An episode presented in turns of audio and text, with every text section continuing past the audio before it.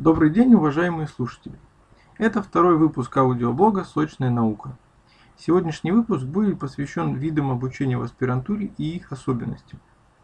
Для поступления в аспирантуру на любую форму обучения необходимо сдать три экзамена. Порядок сдачи определяется в конкретном учреждении, но список везде одинаковый. Это иностранный язык, философия и специальность. Иностранный язык выбирается тот, который вы изучали в школе или в институте, как правило, это один из трех основных – английский, французский или немецкий. Но по договоренности и при наличии преподавателей могут быть другие варианты. Второй экзамен – философия. В советское время сдавали философию марксизма и ленинизма. После распада Союза этот экзамен получил название «Философия науки». В настоящее время э, он имеет дополненное название «Философия науки и техники». Третий экзамен – специальность. Та отрасль, в которой вы планируете писать диссертацию, чаще всего по этому профилю вы получали диплом в институте. Как правило, выдается список тем или вопросов, которые нужно изучить для успешной сдачи экзаменов. Особых проблем на данном этапе у аспирантов обычно не возникает. Теперь поговорим непосредственно о видах обучения. Первый и самый основной – очная форма обучения. Плюсы. Вам платят стипендию, предоставляют комнату в общежитии, парням отсрочку от армии на время обучения. Минусы. Наличие определенного числа обязательных часов очных занятий и иногда педагогическая практика. Следует отметить, что все условия зависят от особенностей аспирантуры в конкретной организации. Например, во время моего очного обучения общежитие предоставить мне не смогли из-за отсутствия жилого фонда. Также в организации не была предусмотрена выплата стипендий, и в последний год-полтора отсутствовала срочка от армии. Поэтому я рекомендую вам внимательно узнавать информацию в каждом конкретном случае.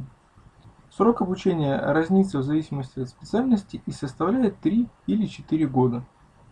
Если в течение этого срока вы не защищаете диссертацию, то вам выдается справка об окончании аспирантуры. Иногда аспирантов-очников приравнивают к студентам предоставляя им скидки и льготы, но это происходит далеко не всегда. Второй вид – заочная форма обучения. Здесь, как правило, нет выплаты стипендий, нет точных занятий, а также на год увеличивается период обучения в аспирантуре и составляет уже 4 или 5 лет.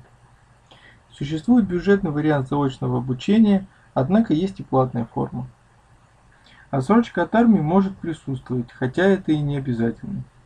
Нередко происходит такая ситуация, когда человек не успевает защититься и переводится с очной на заочную форму обучения, чтобы выиграть дополнительный год. Третий и последний вид – соискательство. Это работа над диссертацией без обучения в аспирантуре.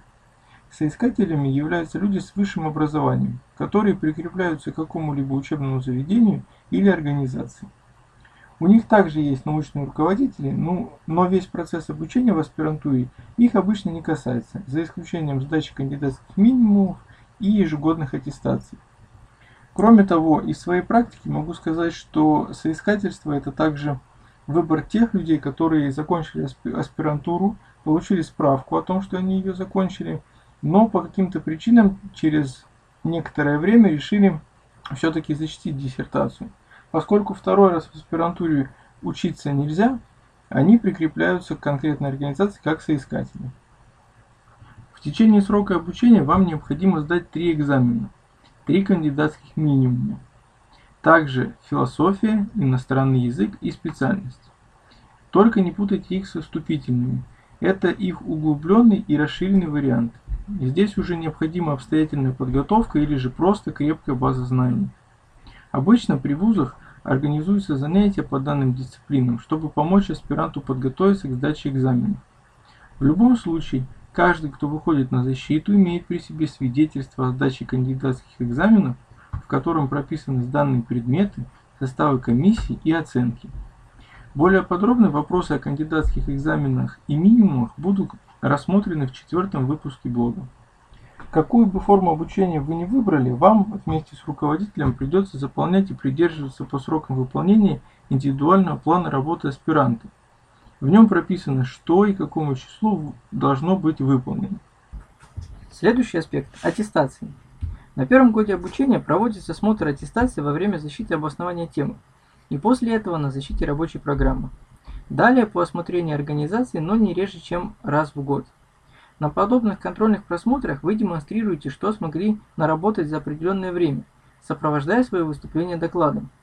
А цели каждому конкретному сроку вы прописываете вместе с руководителем как раз в индивидуальном плане.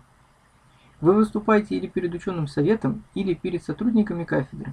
В любом случае, это утвержденная комиссия, которая, выслушав ваш доклад, задает уточняющие вопросы, помогая вам и им самим разобраться в теме вашей диссертации и понять, насколько далеко вы продвинулись в исследовании.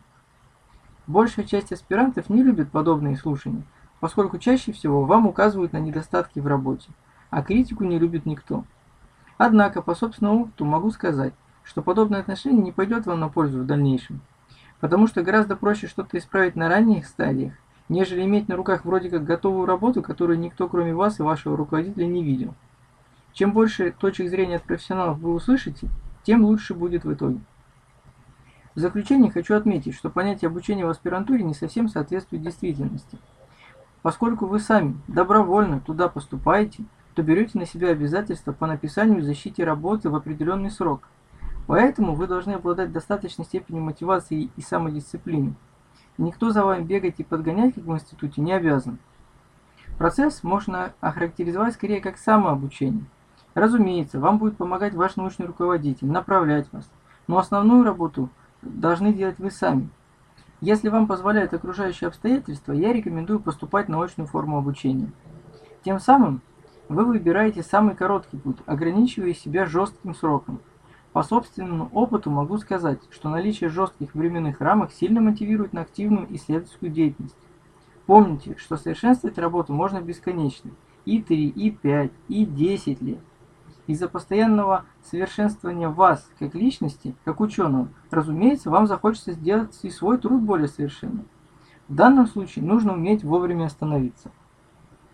Также хочется отметить, что аспирант любой формы обучения может быть отчислен, если он не выполняет свой индивидуальный план.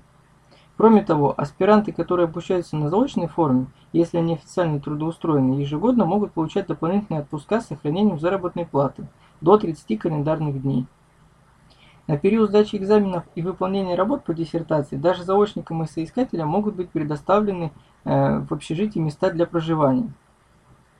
Для завершения диссертации работникам абсолютно любых предприятий, частных включительно, обязательно должны быть предоставлены по месту работы отпуска от 3 до 6 месяцев.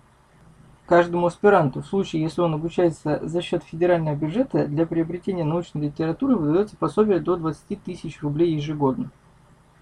Это основные моменты, которые планировалось осветить в данном выпуске. Свои вопросы вы можете задать под одноименным выпуском на видеоканале. Ссылка в описании.